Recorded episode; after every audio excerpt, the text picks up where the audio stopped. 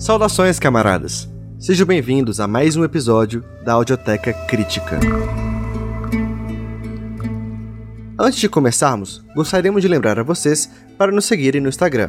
Sigam Audioteca Crítica para ter informações sobre novos episódios, conteúdo extra e notícias sobre o projeto. E caso tenham interesse em apoiar o projeto, lembramos também que a nossa principal plataforma é a Aurelo Lá, além de recebermos um valor para cada reprodução, vocês também podem nos apadrinhar, recebendo benefícios a depender do valor doado. Temos grupos no Telegram e sorteios de livro. Para saber mais, acesse nossa página na Aurelo e nos acompanhem por lá. Agradecemos a todos vocês por continuarem a ouvir o projeto e nos apoiando. Juntos, nós venceremos. Sem mais delongas, fiquem com o texto da semana.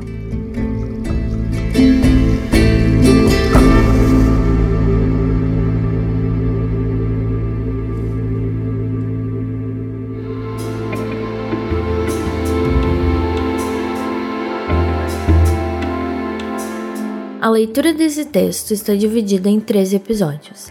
Esse é o segundo episódio. Se você ainda não ouviu a primeira parte, recomenda-se iniciar pelo primeiro episódio. A ditadura do proletariado. Analisarei três questões fundamentais deste tema. A. A ditadura do proletariado, instrumento da revolução proletária. B a ditadura do proletariado, domínio do proletariado sobre a burguesia.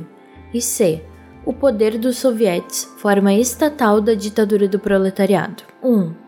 A ditadura do proletariado, instrumento da revolução proletária. A questão da ditadura proletária é, sobretudo, a questão do conteúdo essencial da revolução proletária. A revolução proletária, o seu movimento, a sua amplitude, as suas conquistas só tomam corpo através da ditadura do proletariado. A ditadura do proletariado é o instrumento da revolução proletária, o seu órgão, o seu ponto de apoio mais importante, criado com o fim, em primeiro lugar, de esmagar a resistência dos exploradores derrubados e consolidar as conquistas da revolução e, em segundo lugar, de levar a termo a revolução proletária, levar a revolução até a vitória completa do socialismo. Vencer a burguesia e derrubar o seu poder é coisa que a revolução também poderia fazer sem a ditadura do proletariado, mas esmagar a resistência da burguesia, sustentar a vitória e continuar avançando até o triunfo definitivo do socialismo a revolução já não o poderia fazê-lo se não criasse, ao chegar a uma determinada fase do seu desenvolvimento, um órgão especial, a ditadura do proletariado, o seu apoio fundamental. Lenin disse que a questão fundamental da revolução é a questão do poder. Quer isso dizer que tudo se reduz à tomada do poder, à conquista do poder? Não. A tomada do poder é apenas o começo da obra. A burguesia derrocada em um país continua a ser, por muito tempo, por várias razões, mais forte do que o proletariado que a derrubou. Por conseguinte, tudo reside em conservar o poder, em consolidá-lo, em torná-lo invencível. O que é preciso para alcançar esse objetivo? É preciso cumprir pelo menos três tarefas principais que se apresentam à ditadura do proletariado um dia depois da vitória. A. Vencer a resistência dos latifundiários e dos capitalistas derrubados e expropriados pela Revolução esmagar as suas tentativas de toda espécie para restaurar o poder do capital. B. Organizar a edificação de modo que todos os trabalhadores se agrupem em torno do proletariado e desenvolver esta obra com vistas a preparar a liquidação, a supressão das classes. C. Armar a revolução. Organizar o exército da revolução para a luta contra os inimigos externos, para a luta contra o imperialismo. A ditadura do proletariado é necessária para resolver, para cumprir essas tarefas. A passagem do capitalismo ao comunismo, disse Lenin, enche toda uma época histórica.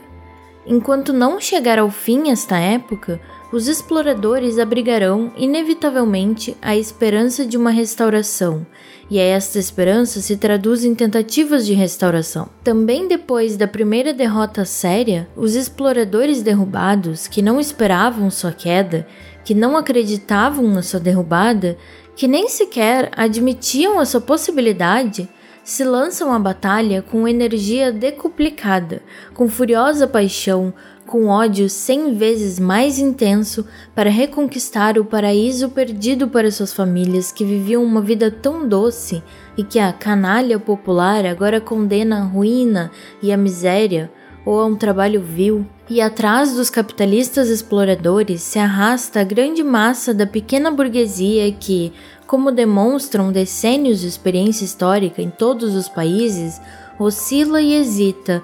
Hoje acompanha o proletariado, amanhã se assusta ante as dificuldades da revolução, deixa-se tomar de pânico a primeira derrota ou semi-derrota dos operários, cai presa do nervosismo, se agita, choraminga, passa-se de um campo a outro, e a burguesia tem as suas razões para fazer tentativas de restauração, porque, depois da sua derrubada, continua ainda por muito tempo mais forte do que o proletariado que a derrubou. Se os exploradores, disse Lenin, são derrotados apenas num país, e esta é naturalmente a regra, porque uma revolução simultânea em vários países constitui rara exceção, continuarão, não obstante, mais fortes do que os explorados.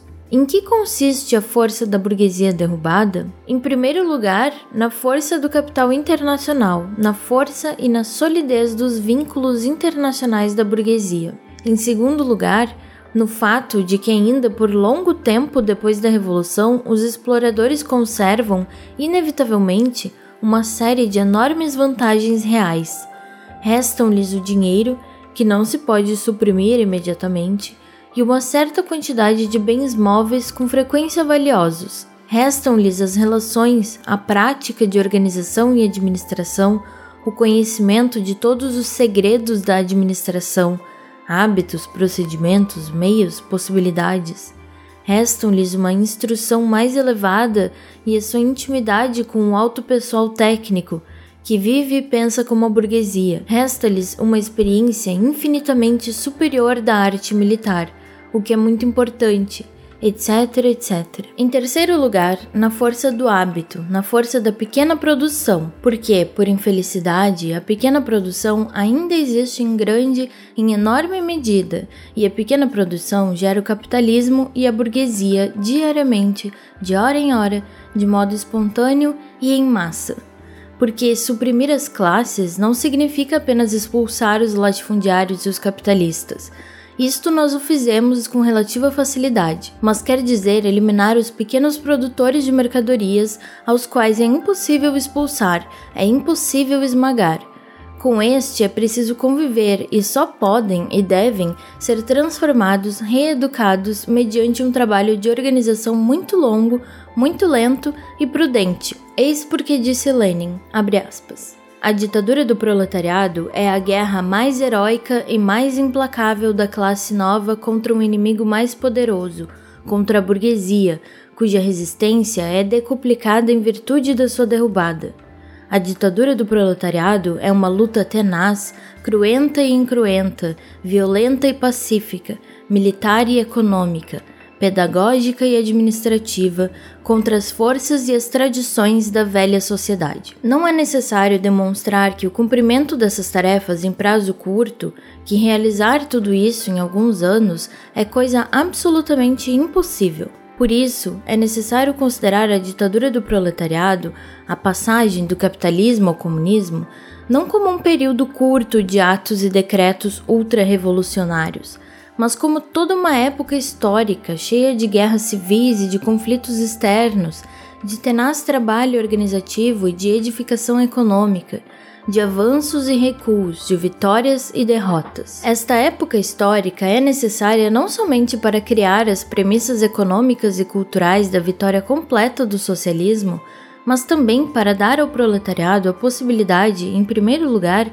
de educar-se e temperar-se como força capaz de dirigir o país, e, em segundo lugar, de reeducar e transformar as camadas pequeno-burguesas de modo a assegurar a organização da produção socialista. Tendes de passar, dizia Marx aos operários, por 15, 20, 50 anos de guerras civis e de batalhas internacionais, não só para transformar as relações existentes, mas também para vos transformardes a vós mesmos e vos tornardes aptos ao domínio político. Continuando e desenvolvendo o pensamento de Marx, escreve Lenin: Durante a ditadura do proletariado, é necessário reeducar milhões de camponeses e de pequenos proprietários, centenas de milhares de empregados, de funcionários, de intelectuais burgueses, subordiná-los todos ao Estado proletário e à direção proletária, vencer os seus hábitos e tradições burgueses, assim como será necessário reeducar, no curso de uma luta prolongada,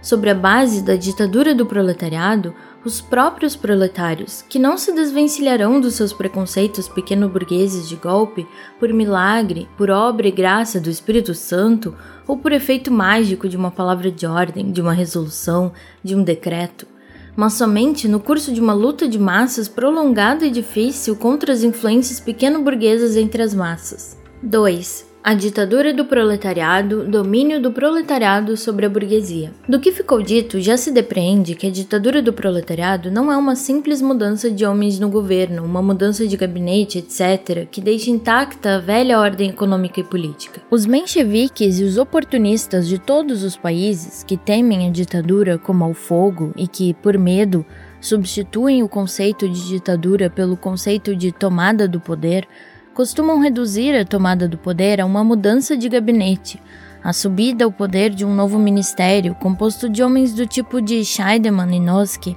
MacDonald e Henderson. Não é necessário explicar que essas mudanças de gabinete e outras semelhantes não têm nada a ver com a ditadura do proletariado, com a conquista do verdadeiro proletariado. Quando os MacDonald e os Scheidemann estão no poder, deixando intacta a velha ordem burguesa, os seus governos, chamemos-los assim, não podem representar senão um aparelho a serviço da burguesia, um véu sobre as chagas do imperialismo, um instrumento da burguesia contra o movimento revolucionário das massas oprimidas e exploradas. Tais governos são necessários ao capital como um biombo quando lhe é inconveniente, desvantajoso, difícil explorar e oprimir as massas sem um disfarce. Naturalmente, a aparição de tais governos é um sintoma de que entre eles, isto é, entre os capitalistas, em típica, não reina tranquilidade. Mas, não obstante, os governos desse tipo não deixarão de ser, por mais disfarçados que se apresentem, governos do capital. Do governo de MacDonald ou de Scheidemann, na conquista do poder pelo proletariado vai uma distância como da terra ao céu.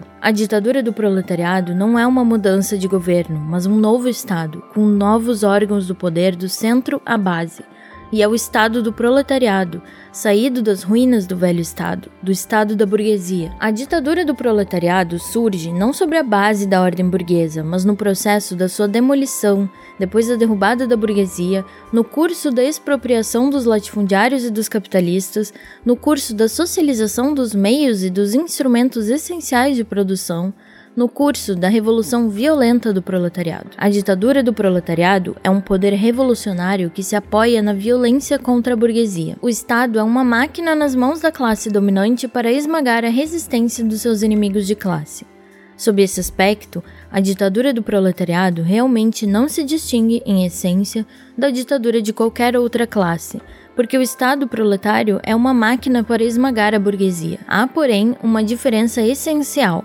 Consiste essa diferença no fato de que todos os estados de classe existentes até hoje eram a ditadura de uma minoria exploradora sobre a maioria explorada, enquanto a ditadura do proletariado é a ditadura da maioria explorada sobre a minoria exploradora. Em poucas palavras, abre aspas. A ditadura do proletariado é o poder do proletariado sobre a burguesia, poder não limitado por lei e baseado na violência, e que goza da simpatia e do apoio das massas trabalhadoras e exploradas. Fecha aspas. Daí se depreendem duas conclusões fundamentais. Primeira conclusão: a ditadura do proletariado não pode ser uma democracia integral, uma democracia para todos, para os ricos e para os pobres. A ditadura do proletariado deve ser um Estado democrático de modo novo para os proletários e os não proprietários em geral, e ditatorial de modo novo contra a burguesia. Os discursos de Kautsky e companhia sobre a igualdade universal, sobre a democracia pura, sobre a democracia perfeita, etc., são uma cobertura burguesa do fato incontestável de que é impossível a igualdade entre explorados e exploradores. A teoria da democracia pura é a teoria da aristocracia operária domesticada e mantida pelos bandidos imperialistas. Foi criada para encobrir as chagas do capitalismo, para embelezar o imperialismo e dar-lhe força moral na luta contra as massas exploradas. Sob o capitalismo não existe nem podem existir liberdades verdadeiras para os explorados, além de outras razões pelo fato de que os locais, as oficinas gráficas, os depósitos de papel, etc., necessários para o exercício das liberdades constituem um privilégio dos exploradores. Sob o regime capitalista, não há nem pode haver uma efetiva participação das massas exploradas na direção do país, entre outros fatos, porque, sob o capitalismo, mesmo no regime mais democrático, os governos não são formados pelo povo, mas pelos Rothschild e os Steines, pelos Rockefeller e os Morgan. A democracia no regime capitalista é uma democracia capitalista é a democracia da minoria exploradora baseada na limitação dos direitos da maioria explorada e voltada contra esta maioria. Somente sob a ditadura do proletariado se tornam possíveis as verdadeiras liberdades para os explorados e uma verdadeira participação dos proletários e dos camponeses no governo do país. A democracia sob a ditadura do proletariado é uma democracia proletária é a democracia da maioria explorada, baseada na limitação dos direitos da minoria exploradora e voltada contra esta minoria. A ditadura do proletariado não pode surgir como resultado de um desenvolvimento pacífico da sociedade burguesa e da democracia burguesa. Ela só pode surgir como resultado da demolição da máquina estatal burguesa, do exército burguês, do aparelho administrativo burguês, da polícia burguesa. A classe operária não pode tomar posse pura e simplesmente de uma máquina estatal já pronta e pô-la em marcha para os seus próprios fins, escrevem Marx e Engels no prefácio do Manifesto do Partido Comunista. A revolução não deve consistir na passagem de umas mãos para outras da máquina militar e burocrática, como ocorreu até agora, mas na sua destruição. Tal é a condição preliminar de toda verdadeira revolução popular no continente disse Marx na sua carta a Kugelmann, em 1871. A ressalva de Marx relativa ao continente forneceu aos oportunistas e aos mencheviques de todos os países um pretexto para gritar que Marx admitia, por isso, a possibilidade da transformação pacífica da democracia burguesa em democracia proletária, pelo menos em alguns países que não fazem parte do continente europeu, a Inglaterra, os Estados Unidos. Efetivamente, Marx admitia esta possibilidade e tinha razões para isso, no caso da Inglaterra e dos Estados Unidos da década de 70 do século passado, quando ainda não existia o capitalismo monopolista, quando não existia o imperialismo, nem existiam ainda, naqueles países, em virtude das condições especiais do seu desenvolvimento, nem uma burocracia, nem um militarismo desenvolvidos. Assim estavam as coisas antes do aparecimento de um imperialismo desenvolvido. Mas em seguida, 30 ou 40 anos depois, quando a situação nesses países mudou radicalmente, quando o imperialismo se desenvolveu e abarcou todos os países capitalistas sem exceção, quando o militarismo e a burocracia fizeram a sua aparição também na Inglaterra e nos Estados Unidos, quando desapareceram as condições particulares que permitiam uma evolução pacífica da Inglaterra e dos Estados Unidos, deixou de existir por si mesma a ressalva feita a respeito desses países. Atualmente, em 1917, na época da Primeira Grande Guerra Imperialista, disse Lenin, esta ressalva feita por Marx perdeu a razão de ser. A Inglaterra e os Estados Unidos, que eram, em todo o mundo, os maiores e últimos representantes da liberdade anglo-saxônica no sentido da ausência de militarismo e de burocracia, se precipitaram inteiramente no imundo e sangrento pântano comum à Europa das instituições militares e burocráticas que tudo submetem e esmagam. Agora, na Inglaterra e nos Estados Unidos, a condição prévia de toda revolução verdadeiramente popular é a demolição, a destruição da máquina estatal existente, levada nesses países de 1914 a 1917 a uma perfeição europeia imperialista. Noutros termos, a lei da revolução violenta do proletariado, a lei da demolição da máquina estatal da burguesia como condição prévia desta revolução, é a lei inelutável do movimento revolucionário dos países imperialistas de todo o mundo. Claro está que, em futuro remoto, se o proletariado triunfar nos principais países capitalistas e se o atual cerco capitalista for substituído por um cerco socialista, será de todo possível uma trajetória pacífica de desenvolvimento para alguns países capitalistas, onde os capitalistas, diante de uma situação internacional desfavorável, julgarem conveniente fazer voluntariamente concessões importantes ao proletariado. Mas esta hipótese se refere apenas a um futuro distante e provável. Quanto ao futuro próximo, esta hipótese não tem nenhum fundamento, absolutamente nenhum. Por isso, tem razão Lenin quando diz, abre aspas, a revolução proletária é impossível sem a destruição violenta da máquina estatal burguesa e a sua substituição por uma nova. Fecha aspas. 3. O poder soviético, forma estatal da ditadura do proletariado. A vitória da ditadura do proletariado significa o esmagamento da burguesia, a demolição da máquina estatal burguesa, a substituição da democracia burguesa pela democracia proletária. Isto é claro, mas por meio de que organizações se pode levar a cabo esta gigantesca obra? É indubitável que as velhas formas de organização do proletariado, surgidas sobre a base do parlamentarismo burguês, não são suficientes. Quais são, pois, as novas formas de organização do proletariado, capazes de desempenhar o papel de coveiros da máquina estatal burguesa? Capazes não somente de demolir esta máquina e não só de substituir a democracia burguesa pela democracia proletária, mas também de constituir a base do poder estatal proletário, esta nova forma de organização do proletariado são os sovietes. Em que consiste a força dos sovietes em relação às velhas formas de organização? No fato de que os sovietes são as mais amplas organizações de massas do proletariado, pois eles e somente eles abrangem todos os operários, sem exceção. No fato de que os sovietes são as únicas organizações de massas que abrangem todos os oprimidos e explorados, operários e camponeses, soldados e marinheiros, e nas quais, por isso, a direção política da luta das massas por parte da sua vanguarda, por parte do proletariado, se pode exercer mais facilmente e de modo mais completo, no fato de que os sovietes são os órgãos mais poderosos da luta revolucionária das massas, dos movimentos políticos das massas, da insurreição das massas, dos órgãos capazes de destruir a onipotência do capital financeiro e dos seus satélites políticos. No fato de que os sovietes são organizações diretas das próprias massas, isto é, as mais democráticas e, por conseguinte, as que têm a maior autoridade entre as massas, as que facilitam ao máximo a participação das massas na organização e no governo do novo Estado, as que desenvolvem ao máximo a energia revolucionária, a iniciativa, a capacidade criadora das massas na luta pela destruição do velho regime, na luta por um regime novo proletário. O poder soviético é a unificação e a integração dos sovietes locais numa só organização estatal geral, numa organização estatal do proletariado como vanguarda das massas exploradas e oprimidas e como classe dominante.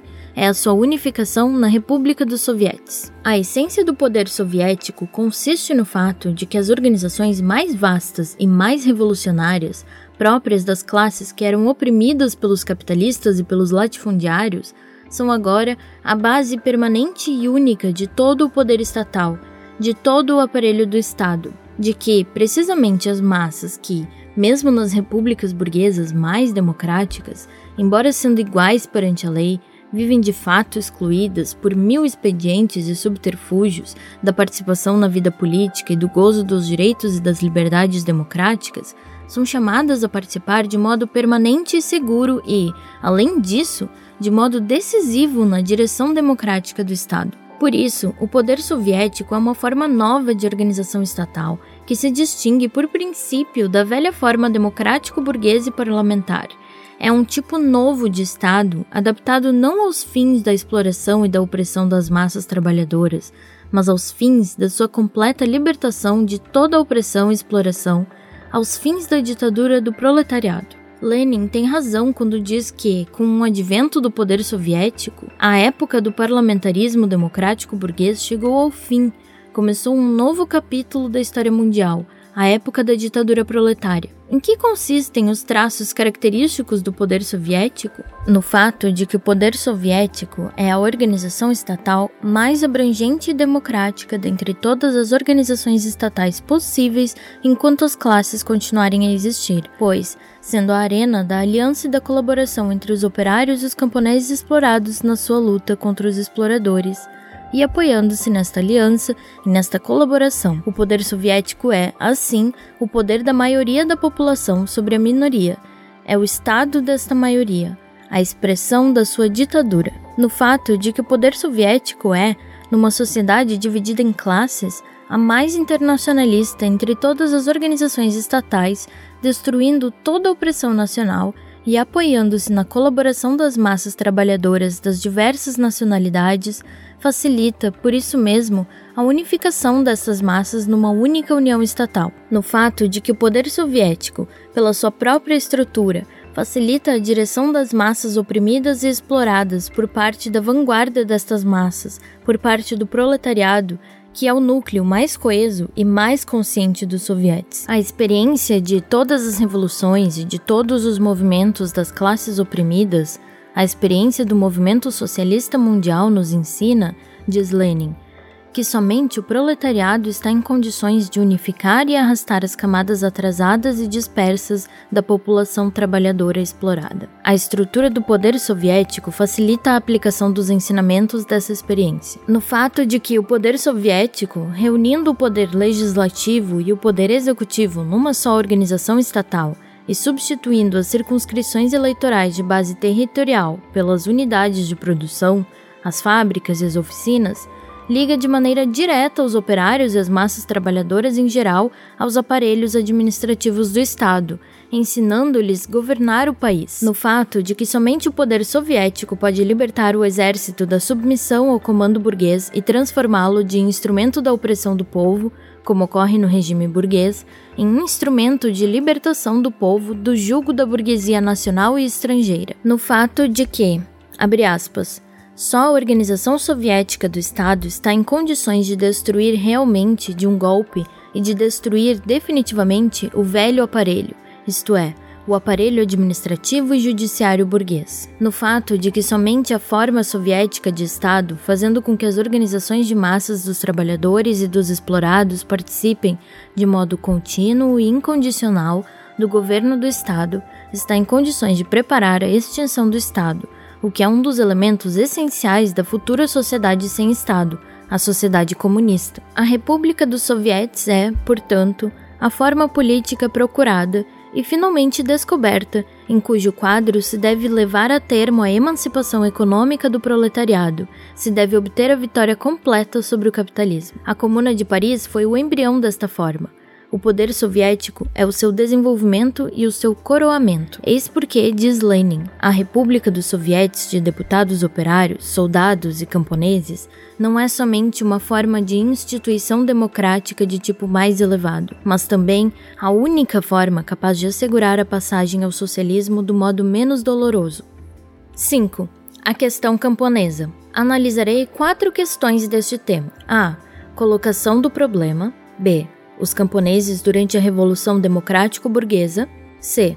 Os camponeses durante a Revolução Proletária e D. Os camponeses depois da consolidação do poder soviético. 1. Colocação do problema. Alguns pensam que o essencial do leninismo é a questão camponesa, que o ponto de partida do leninismo é a questão dos camponeses, do seu papel, do seu peso específico. Isto é absolutamente falso. A questão essencial do leninismo, seu ponto de partida, não é a questão camponesa, mas a da ditadura do proletariado, das condições da conquista e da consolidação desta ditadura. A questão camponesa, como questão do aliado do proletariado na sua luta pelo poder, é uma questão derivada. Esta circunstância, contudo, não deduz de modo algum a grande importância, a palpitante importância que ela tem, sem dúvida, para a revolução proletária. É sabido que o estudo sério da questão camponesa nas fileiras dos marxistas russos começou precisamente nas vésperas da Primeira Revolução, em 1905, quando o problema da derrubada do czarismo e da realização da hegemonia do proletariado surgia diante do partido em toda sua amplitude, e o problema de estabelecer quem seria o aliado do proletariado na Revolução Burguesa iminente assumia um caráter de palpitante atualidade. É sabido também que a questão camponesa na Rússia assumiu o caráter ainda mais atual durante a Revolução Proletária, quando, Partindo do problema da ditadura do proletariado, da conquista e da manutenção da mesma, se chegou a colocar o problema dos aliados do proletariado na revolução proletária iminente. É compreensível. Quem marcha e se prepara para tomar o poder não pode deixar de se interessar pela questão dos seus verdadeiros aliados. Neste sentido, a questão camponesa é uma parte da questão geral da ditadura do proletariado e, como tal, uma das questões mais palpitantes do leninismo. A atitude de indiferença e até francamente negativa dos partidos da Segunda Internacional em face da questão camponesa não se explica apenas pelas condições especiais do desenvolvimento do Ocidente. Explica-se, sobretudo, com o fato de que esses partidos não confiam na ditadura do proletariado, temem a revolução e não pensam em levar o proletariado ao poder. E quem teme a revolução quem não quer levar o proletariado ao poder não pode interessar-se pelo problema dos aliados do proletariado na revolução. Para essa gente, o problema dos aliados é um problema sem importância, sem atualidade. A atitude irônica dos heróis da Segunda Internacional em face da questão camponesa é por eles considerada como indício de boas maneiras, de marxismo autêntico. Na realidade, nessa atitude não há nem sombra de marxismo, porque a indiferença, às vésperas da Revolução Proletária, por uma questão de tanta importância como é a questão camponesa, é corresponder à negação da ditadura do proletariado.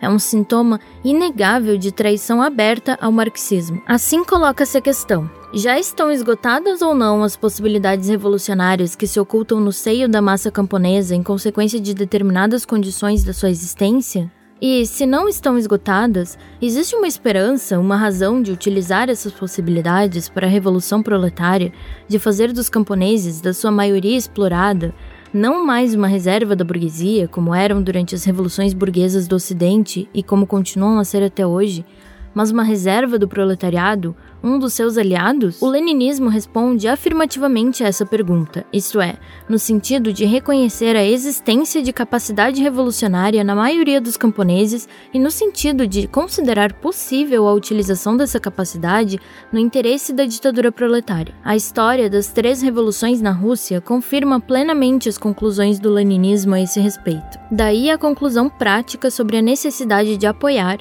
de apoiar obrigatoriamente as massas trabalhadoras dos camponeses na sua luta contra a escravização e a exploração, na sua luta para redimir-se da opressão e da miséria. Isso não significa, naturalmente, que o proletariado deve apoiar qualquer movimento camponês. Trata-se de apoiar os movimentos e as lutas dos camponeses que, direta ou indiretamente, ajudem o movimento de emancipação do proletariado, que de um modo ou de outro levem água ao moinho da revolução proletária que contribuam para fazer do camponês uma reserva e um aliado da classe operária. 2.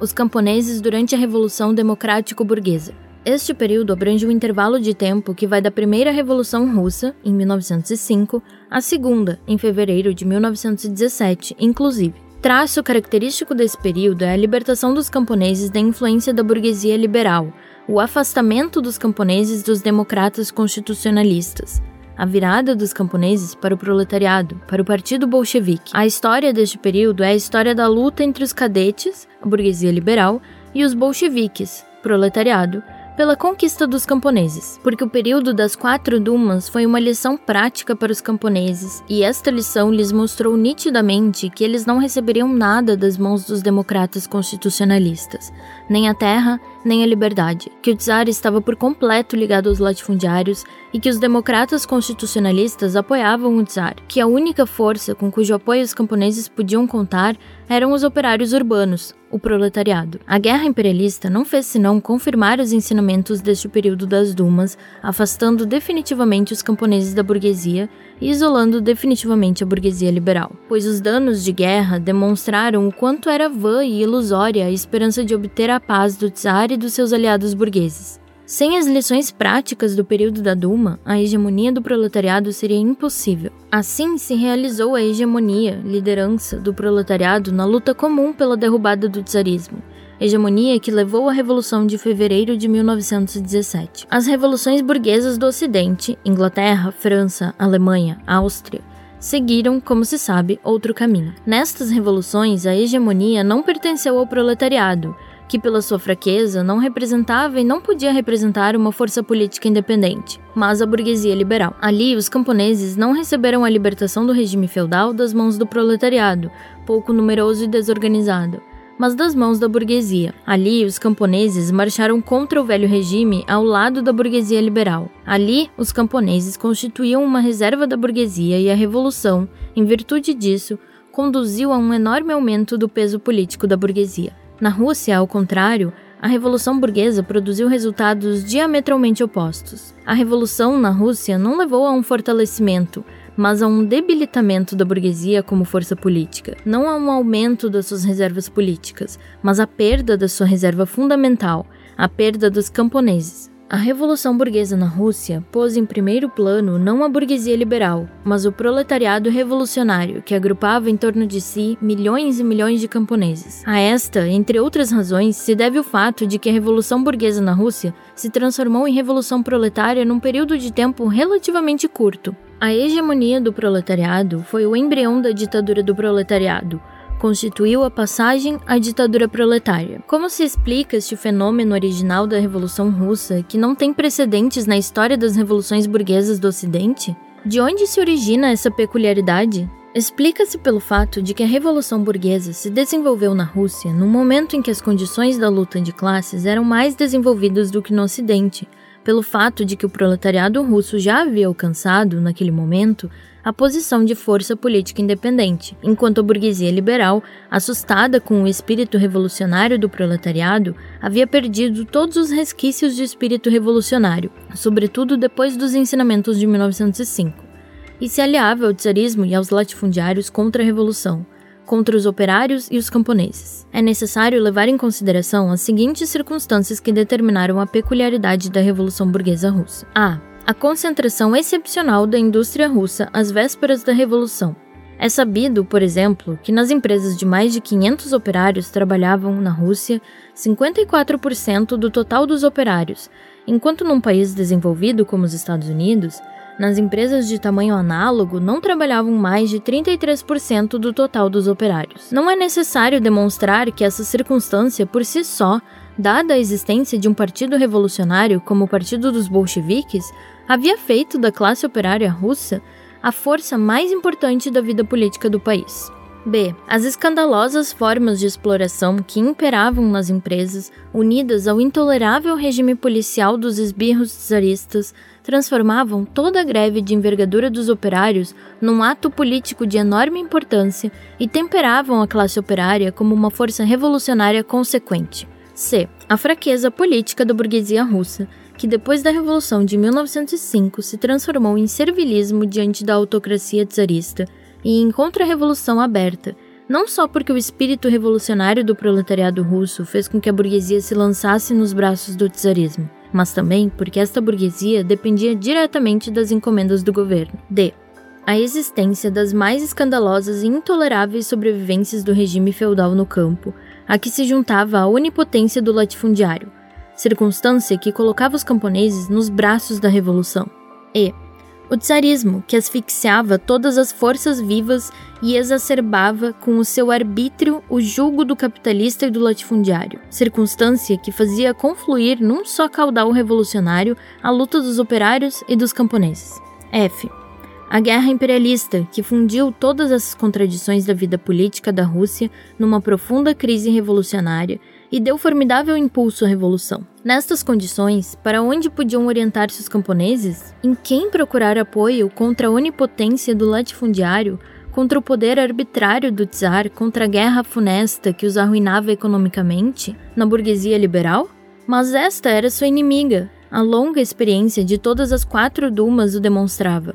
Nos socialistas revolucionários? Os socialistas revolucionários eram, naturalmente, melhores do que os democratas constitucionalistas e tinham um programa aceitável, quase camponês, mas que lhes podiam dar os socialistas revolucionários se só pensavam em apoiar-se nos camponeses e eram débeis nas cidades onde, sobretudo, o adversário recrutava suas forças? Onde estava a nova força que não se deteria diante de nenhum obstáculo, nem no campo nem na cidade, que se colocaria valentemente na primeira linha da luta contra o czar e o latifundiário, que ajudaria os camponeses a se libertarem da escravização, da falta de terra, da opressão, da guerra, existia em geral na Rússia semelhante força?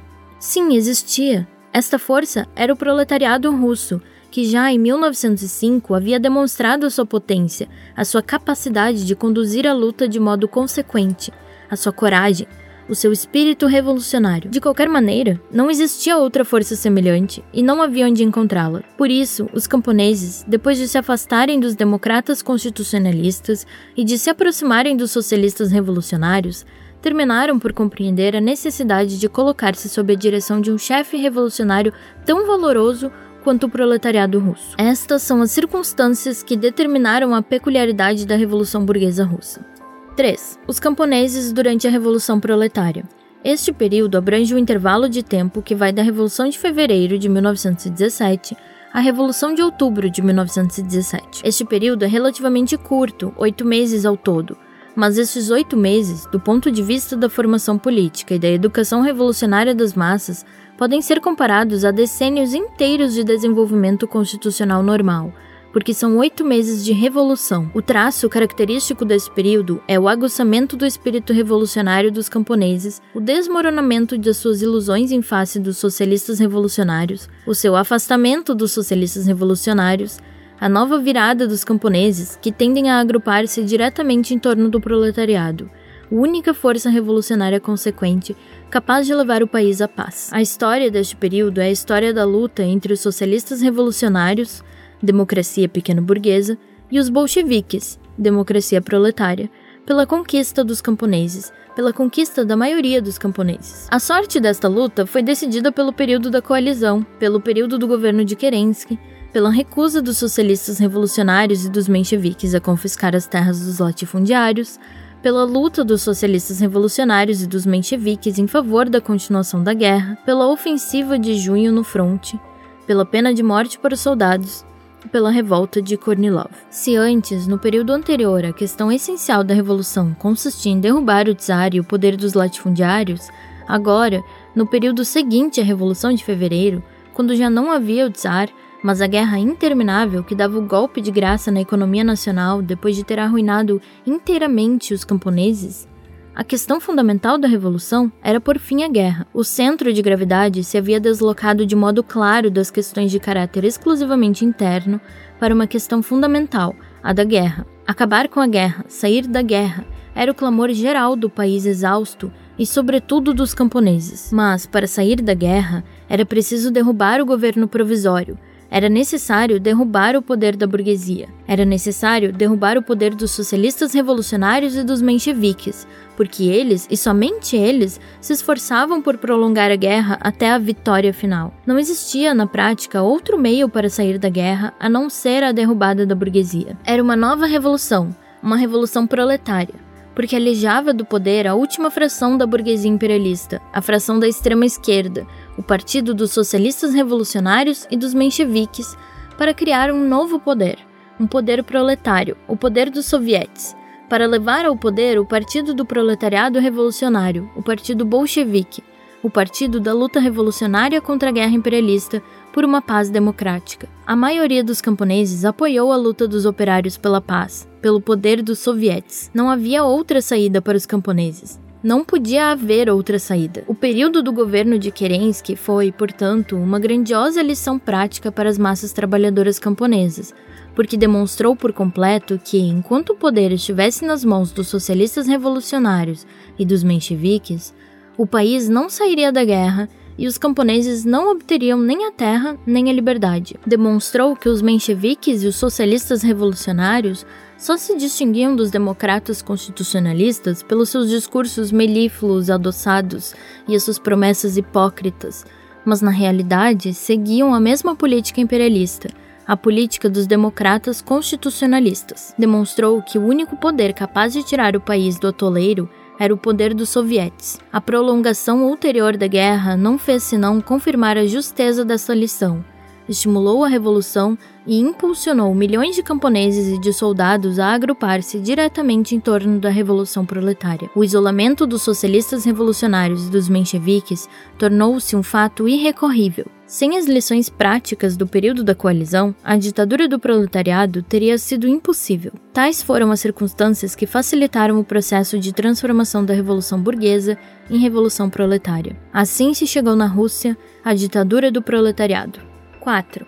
os camponeses depois da consolidação do poder soviético. Se antes, no primeiro período da Revolução, a questão consistia principalmente em derrubar o czarismo e, em seguida, depois da Revolução de Fevereiro, tratava-se em primeiro lugar de sair da guerra imperialista mediante a derrubada da burguesia, agora, ao contrário, depois de terminada a guerra civil e consolidado o poder soviético, passavam ao primeiro plano os problemas da edificação econômica, reforçar e desenvolver a indústria nacionalizada, unir para tal fim indústria à economia camponesa através do comércio regulado pelo Estado substituir o sistema de entrega dos produtos excedentes pelo imposto em espécie, com o objetivo de passar, em seguida, diminuindo gradualmente esse imposto a troca de artigos industriais por produtos agrícolas. Reanimar o comércio e desenvolver o cooperativismo, fazendo com que deste participem milhões de camponeses.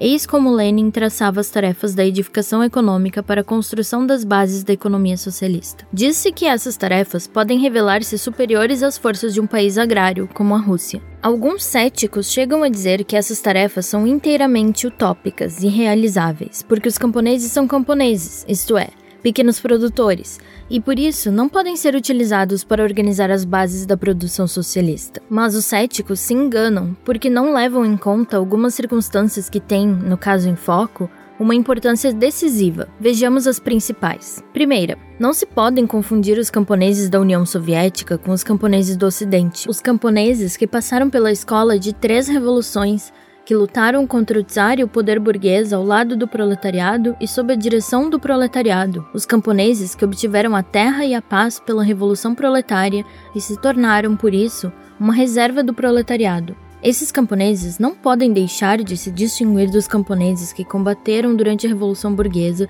sob a direção da burguesia liberal e que receberam a terra das mãos dessa burguesia e se tornaram, por isso, uma reserva da burguesia. É desnecessário demonstrar que os camponeses soviéticos, habituados a apreciar a amizade política e a colaboração política do proletariado, devedores da sua liberdade a esta amizade a esta colaboração, não podem deixar de estar extraordinariamente predispostos à colaboração econômica com o proletariado. Engels dizia que a conquista do poder político pelo Partido Socialista tornou-se tarefa de um futuro próximo, que, com o objetivo de conquistá-lo, o partido deve começar a ir da cidade para o campo e converter-se numa força no campo.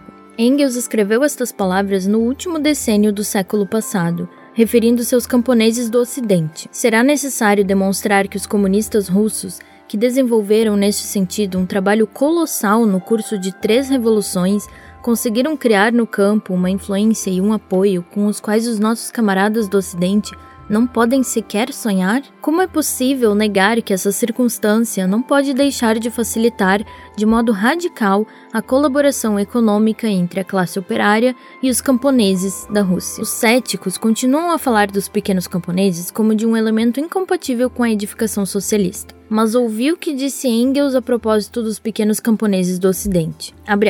Nós somos resolutamente pelo pequeno camponês. Faremos todo o possível para tornar-lhe a vida mais suportável, para facilitar-lhe a passagem ao regime cooperativista, se ele assim o quiser. Por outro lado, caso ainda não esteja em condições de tomar essa decisão, esforçar-nos-emos para lhes dar o tempo necessário a fim de que ele reflita sobre o seu palmo de terra. Agiremos assim não só porque consideramos possível que o pequeno camponês que cultiva sua terra se passe para o nosso lado, mas também no interesse direto do partido. Quanto maior for o número de camponeses que não deixarmos descer até o nível dos proletários e que atrairmos para o nosso lado enquanto forem camponeses, tanto mais rápida e fácil será a transformação social. Para esta transformação, não precisamos esperar que a produção capitalista se tenha desenvolvido em toda parte até as suas últimas consequências até que o último pequeno artesão e o último pequeno camponês tenham caído vítimas da grande produção capitalista. Os sacrifícios materiais que se tenha de fazer nesse sentido, no interesse dos camponeses, à custa dos fundos públicos, poderão ser considerados, do ponto de vista da economia capitalista, como um desperdício, mas serão, ao invés disso, um excelente emprego de capital pois pouparão somas talvez decuplicadas nos gastos necessários para a transformação da sociedade no seu conjunto. Neste sentido, podemos, por conseguinte, ser muito generosos com camponeses. Fecha aspas. Assim falava Engels a propósito dos camponeses do Ocidente. Mas, por acaso, não está claro que tudo o que dizia Engels não pode ser realizado em nenhum outro lugar de modo tão fácil e completo como no país da ditadura do proletariado? Não é claro que só na Rússia soviética pode ocorrer, sem demora e por completo, a passagem para o nosso lado do pequeno camponês que cultiva sua terra e que os sacrifícios materiais e a generosidade para com os camponeses, indispensáveis para esse fim, assim como outras medidas análogas em benefício dos camponeses, já se aplicam na Rússia? Como é possível negar que esta circunstância, por sua vez, deve facilitar e levar avante a edificação econômica do país dos sovietes? Segunda, não se pode confundir a economia agrícola da Rússia com a economia agrícola do Ocidente. No Ocidente, o desenvolvimento da economia agrícola segue a linha habitual do capitalismo, que provoca uma profunda diferenciação dos camponeses, com grandes propriedades e latifúndios capitalistas privados num dos polos e no outro pauperismo, miséria e escravidão assalariada. Ali são de todo naturais, em consequência disso, a desagregação e a decomposição. Não ocorre o mesmo na Rússia.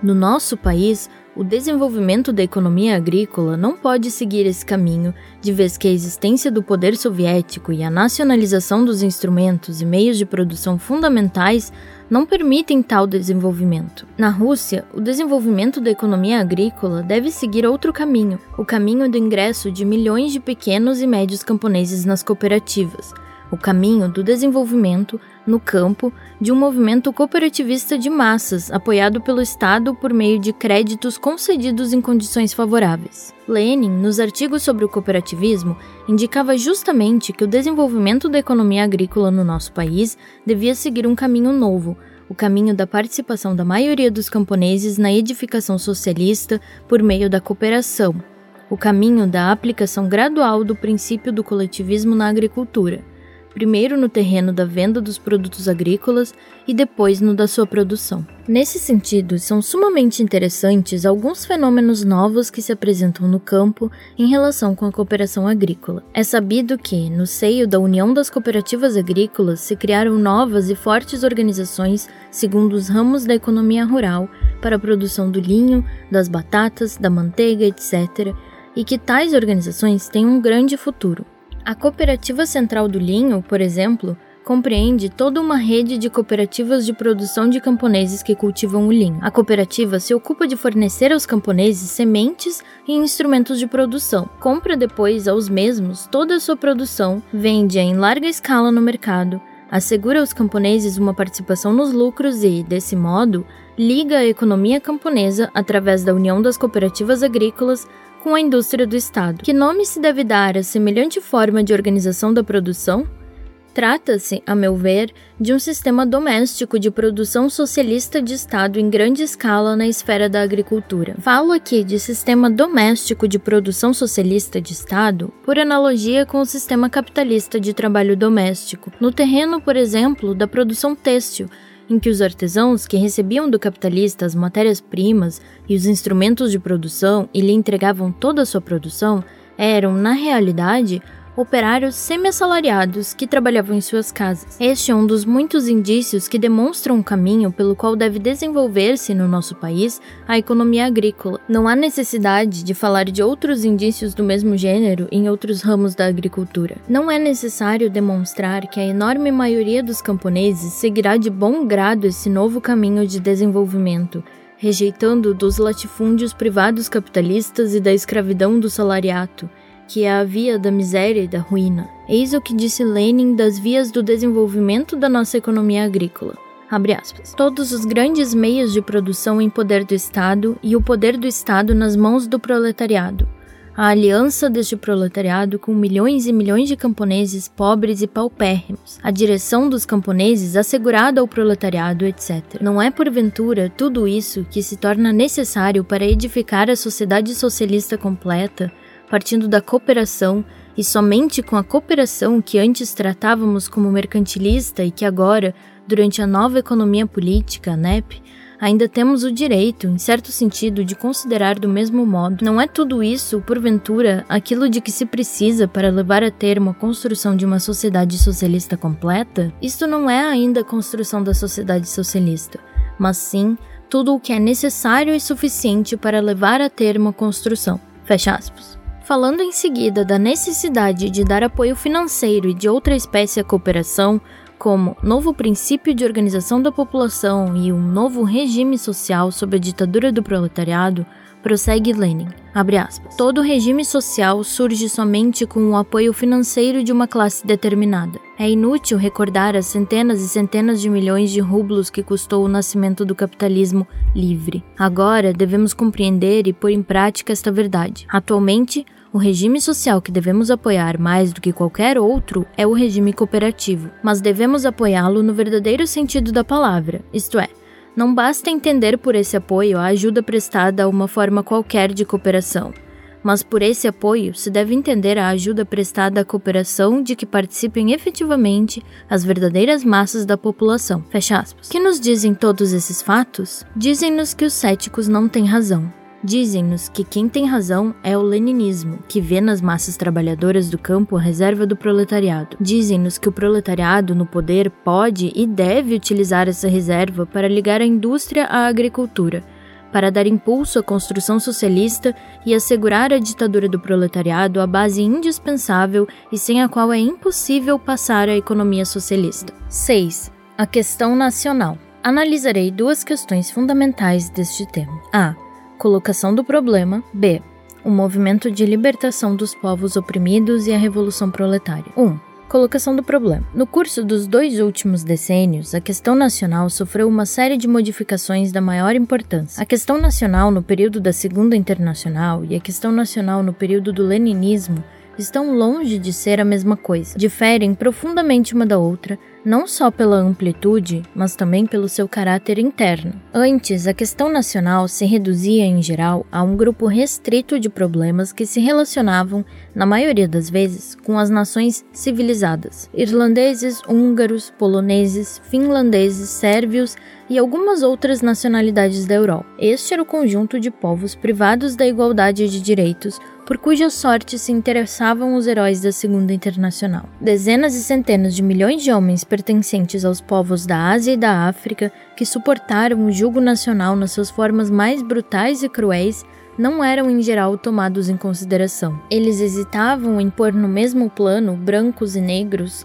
civilizados e não civilizados duas ou três resoluções agridoces e vazias em que se procurava fugir habilmente ao problema da libertação das colônias. Eis tudo aquilo de que podiam gabar os homens da Segunda Internacional. Hoje, esta duplicidade e estas meias medidas na questão nacional devem considerar-se eliminadas. O leninismo desmascarou esta disparidade escandalosa demoliu a muralha que separava brancos e negros, europeus e asiáticos, os civilizados e os incivilizados escravos do imperialismo, ligando desse modo o problema nacional ao problema das colônias. Assim, a questão nacional deixou de ser uma questão particular e interna dos estados para transformar-se em questão geral e internacional. Converteu-se no problema mundial da libertação do jugo do imperialismo os povos oprimidos dos países dependentes e das colônias. Antes, o princípio da autodeterminação das nações era comumente interpretado de modo errôneo, sendo reduzido, com frequência, ao direito das nações à autonomia. Alguns líderes da Segunda Internacional chegaram mesmo a transformar o direito à autodeterminação no direito à autonomia cultural, isto é, no direito de as nações oprimidas terem as suas próprias instituições culturais, deixando todo o poder político nas mãos da nação dominante. Este fato tinha como consequência que a ideia da autodeterminação corresse o risco de transformar-se de instrumento de luta contra as anexações em meio para justificar as anexações. Hoje, esta confusão deve ser considerada como superada. O leninismo ampliou o conceito da autodeterminação, interpretando-o como o direito dos povos oprimidos dos países dependentes e das colônias à separação completa, como o direito das nações à existência como estados independentes. Desse modo, se excluiu a possibilidade de justificar as anexações mediante a interpretação do direito à autodeterminação como direito à autonomia. Quanto ao princípio da autodeterminação, transformou-se deste modo de instrumento para enganar as massas, como o foi, sem dúvida, nas mãos dos social-chauvinistas durante a Guerra Imperialista Mundial em instrumento para desmascarar toda a cobiça imperialista e as maquinações chauvinistas de toda a espécie, num instrumento de educação política das massas no espírito do internacionalismo. Antes, o problema das nações oprimidas era considerado, em geral, como um problema exclusivamente jurídico. Proclamação solene da igualdade nacional, declarações inumeráveis sobre a igualdade das nações, eis com que se contentavam os partidos da Segunda Internacional, enquanto ocultavam o fato de que, sob o imperialismo, quando um grupo de nações, a minoria, vive da exploração de um outro grupo de nações, a igualdade das nações não passa de escárnio aos povos oprimidos. Hoje, esta concepção jurídico-burguesa da questão nacional deve ser tida como desmascarada. Das alturas das declarações pomposas, o leninismo fez descer a questão nacional para a terra, afirmando que as declarações sobre a igualdade das nações, desacompanhadas do apoio direto dos partidos proletários à luta de libertação dos povos oprimidos, são apenas declarações vazias e mentirosas. Desse modo, o problema das nações oprimidas se tornou o problema do apoio, da ajuda efetiva e contínua às nações oprimidas na sua luta contra o imperialismo, pela igualdade real das nações, pela sua existência como estados independentes. Antes, a questão nacional era considerada de modo reformista como uma questão isolada, independente, sem relação com a questão geral do poder do capital, da derrubada do imperialismo, da revolução proletária. Admitia-se tacitamente que a vitória do proletariado na Europa era possível sem uma aliança direta com o movimento de libertação nas colônias, que a questão nacional e colonial podia ser resolvida em surdina, automaticamente, à margem da grande via da revolução proletária, sem uma luta revolucionária contra o imperialismo. Hoje, este ponto de vista contra-revolucionário deve ser considerado como desmascarado. O leninismo provou e a guerra imperialista e a revolução na Rússia o confirmaram, que a questão nacional só pode ser resolvida em relação com a revolução proletária e sobre a base desta, que o caminho do triunfo da revolução no Ocidente passa através da aliança revolucionária com o movimento anti-imperialista de libertação das colônias e dos países dependentes. A questão nacional é parte da questão geral da revolução proletária, parte da questão da ditadura do proletariado. O problema se coloca do seguinte modo: já se acham esgotadas ou não as possibilidades revolucionárias existentes no seio do movimento revolucionário de libertação dos países oprimidos? E se não estão esgotadas, existe uma esperança, uma razão de utilizar estas possibilidades para a revolução proletária, de fazer dos países dependentes e coloniais não mais uma reserva da burguesia imperialista, mas uma reserva do proletariado revolucionário um aliado seu? O leninismo dá a essa pergunta uma resposta afirmativa, isto é, reconhece a existência de capacidade revolucionária no seio do movimento de libertação nacional dos países oprimidos e considera possível utilizá-la no interesse da derrubada do inimigo comum, o imperialismo. O mecanismo do desenvolvimento do imperialismo, a guerra imperialista e a revolução na Rússia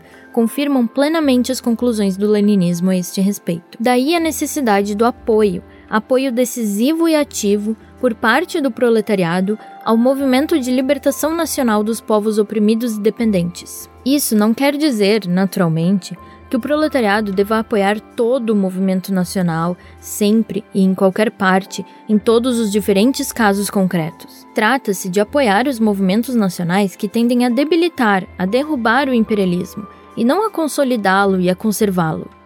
Há casos em que os movimentos nacionais de determinados países oprimidos vão de encontro aos interesses do desenvolvimento do movimento proletário. Compreende-se que, em tais casos, não se pode falar de apoio. A questão dos direitos das nações não é uma questão isolada, independente, mas uma parte da questão geral da revolução proletária, uma parte subordinada ao todo e deve ser encarada do ponto de vista do conjunto. Marx, entre 1840 e 1850, era favorável ao movimento nacional dos poloneses e dos húngaros e contrário ao movimento nacional dos tchecos e dos eslavos do sul. Por quê?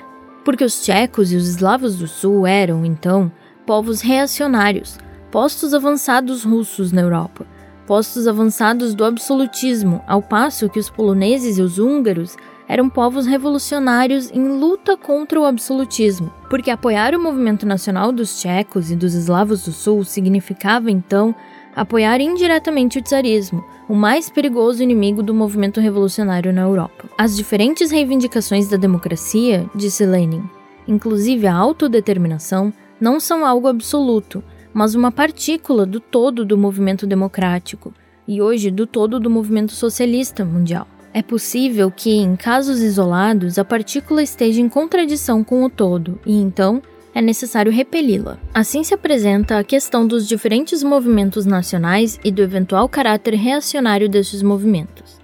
Se, é claro, não se consideram esses movimentos de um ponto de vista formal, do ponto de vista dos direitos abstratos, mas concretamente do ponto de vista dos interesses do movimento revolucionário. O mesmo se deve dizer do caráter revolucionário dos movimentos nacionais em geral. O caráter incontestavelmente revolucionário da imensa maioria dos movimentos nacionais é tão relativo e peculiar como o é o caráter possivelmente reacionário de alguns movimentos nacionais determinados. Nas condições da opressão imperialista, o caráter revolucionário do movimento nacional de modo algum implica necessariamente na existência de elementos proletários no movimento, na existência de um programa revolucionário ou republicano do movimento na existência de uma base democrática do movimento. A luta do emir do Afeganistão pela independência de seu país é, objetivamente, uma luta revolucionária, apesar das ideias monárquicas do emir e de seus adeptos, porque essa luta enfraquece, decompõe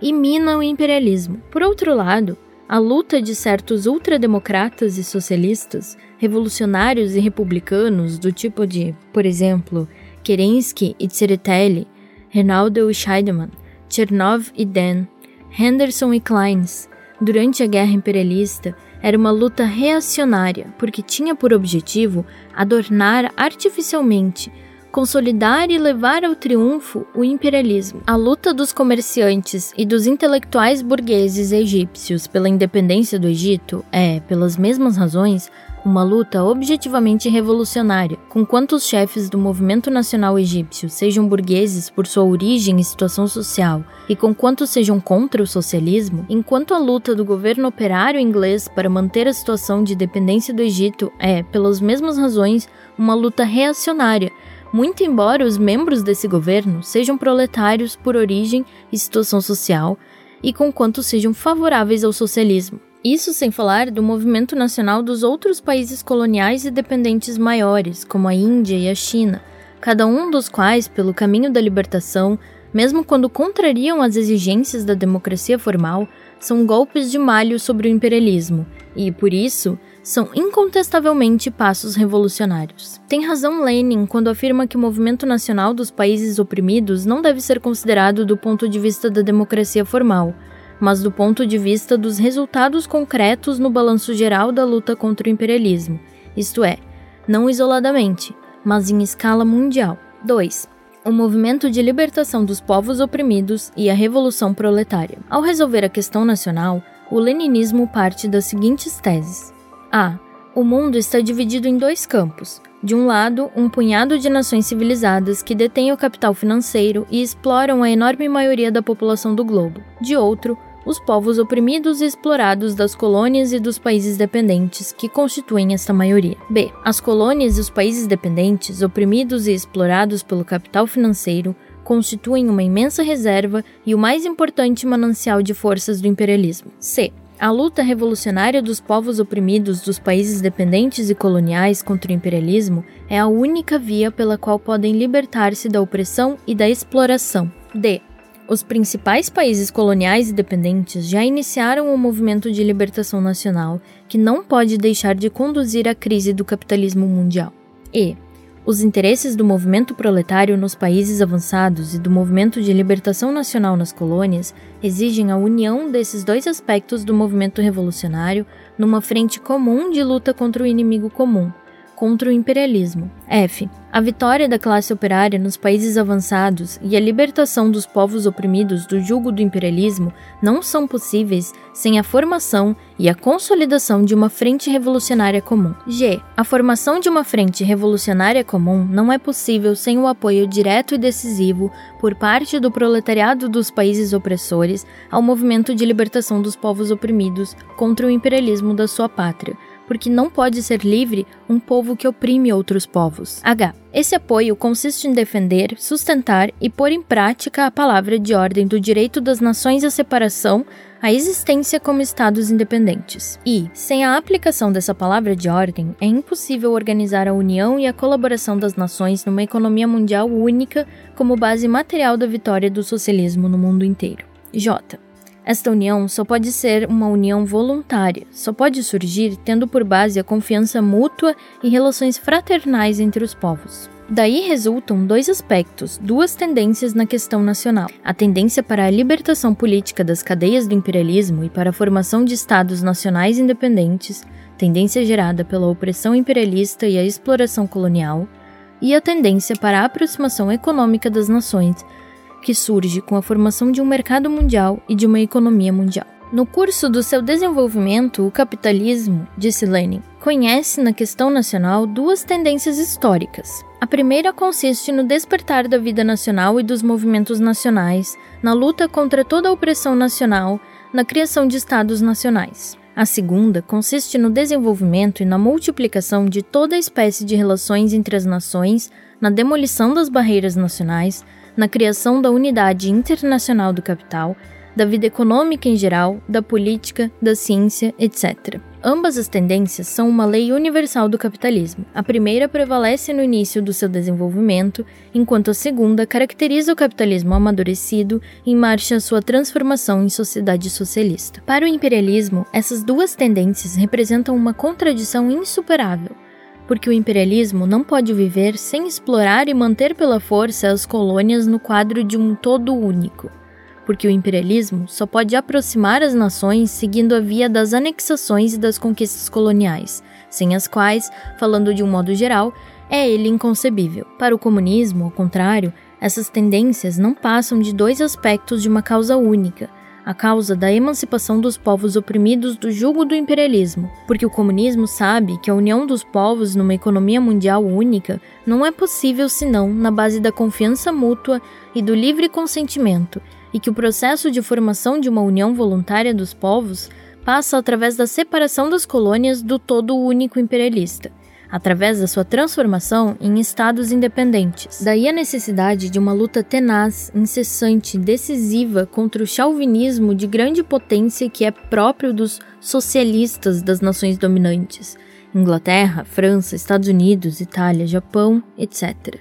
Os quais não querem combater os seus governos imperialistas, não querem apoiar a luta que travam os povos oprimidos das suas colônias para libertar-se da opressão e constituir-se em estados independentes. Sem essa luta, não se pode conceber a educação da classe operária das nações dominantes no espírito de um internacionalismo real, no espírito de uma aproximação com as massas trabalhadoras dos países dependentes e as das colônias, no espírito de uma preparação real da Revolução Proletária. A Revolução na Rússia não teria vencido e Kolchak e Denikin não teriam sido derrotados se o proletariado russo não tivesse conquistado a simpatia e o apoio dos povos oprimidos do antigo Império Russo. Mas, para conquistar a simpatia e o apoio desses povos, o proletariado russo teve, em primeiro lugar, de romper as cadeias do imperialismo russo e libertar esses povos da opressão nacional sem o que teria sido impossível consolidar o poder soviético, implantar um verdadeiro internacionalismo, criar esta admirável organização de colaboração entre os povos que se chama União de Repúblicas Socialistas Soviéticas e que é o protótipo vivo da futura união dos povos numa economia mundial única. Daí a necessidade da luta contra o isolamento, a estreiteza, o particularismo nacional dos socialistas dos países oprimidos que não querem ir além do seu campanário nacional e não compreendem os laços que unem o movimento de emancipação do seu país ao movimento proletário dos países dominantes. Sem essa luta, não se pode defender a política independente do proletariado das nações oprimidas. Não se pode defender a sua solidariedade de classe com o proletariado dos países dominantes na luta para abater o inimigo comum, para abater o imperialismo. Sem essa luta, não seria possível o internacionalismo. Tal é o caminho que se deve seguir para educar as massas trabalhadoras das nações dominantes e das nações oprimidas no espírito do internacionalismo revolucionário. Eis o que disse Lenin a propósito desse duplo aspecto do trabalho dos comunistas para educar os operários no espírito do internacionalismo. Esta educação pode ser concretamente igual nas grandes nações, nas nações opressoras e nas nações pequenas e oprimidas? nas nações que anexam e nas nações anexadas? Evidentemente não.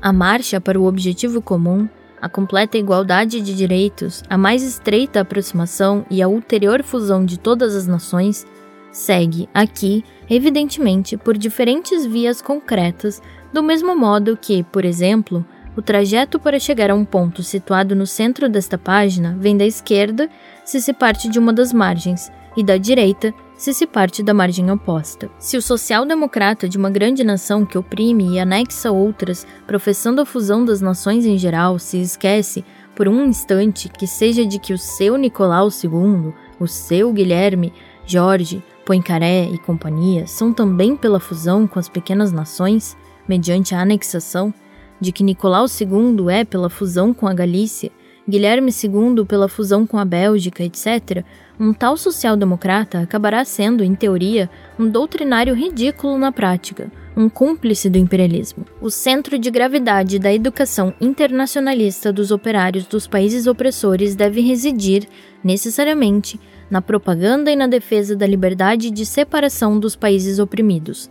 De outro modo, não há internacionalismo. Temos o direito e o dever de tratar de imperialista e de canalha todo social-democrata de um país opressor que não faça esta propaganda. Esta é uma exigência incondicional, muito embora até o advento do socialismo a separação só seja possível e realizável em um caso dentre mil. Pelo contrário, o social-democrata de uma pequena nação deve tomar como centro de gravidade das suas campanhas de agitação a segunda palavra da nossa fórmula geral, União Voluntária das Nações. Sem faltar aos seus deveres de internacionalistas, pode pronunciar-se tanto a favor da independência política da sua nação, como a favor da sua incorporação ao Estado vizinho XYZ, etc. Mas deverá lutar em todos os casos contra a mesquinhez das pequenas nações, o seu isolamento, o seu particularismo, lutar porque se leve em conta o todo, o conjunto do movimento, porque o interesse particular seja subordinado ao interesse geral. Aqueles que não se aprofundaram na questão acham contraditório que os social-democratas dos países opressores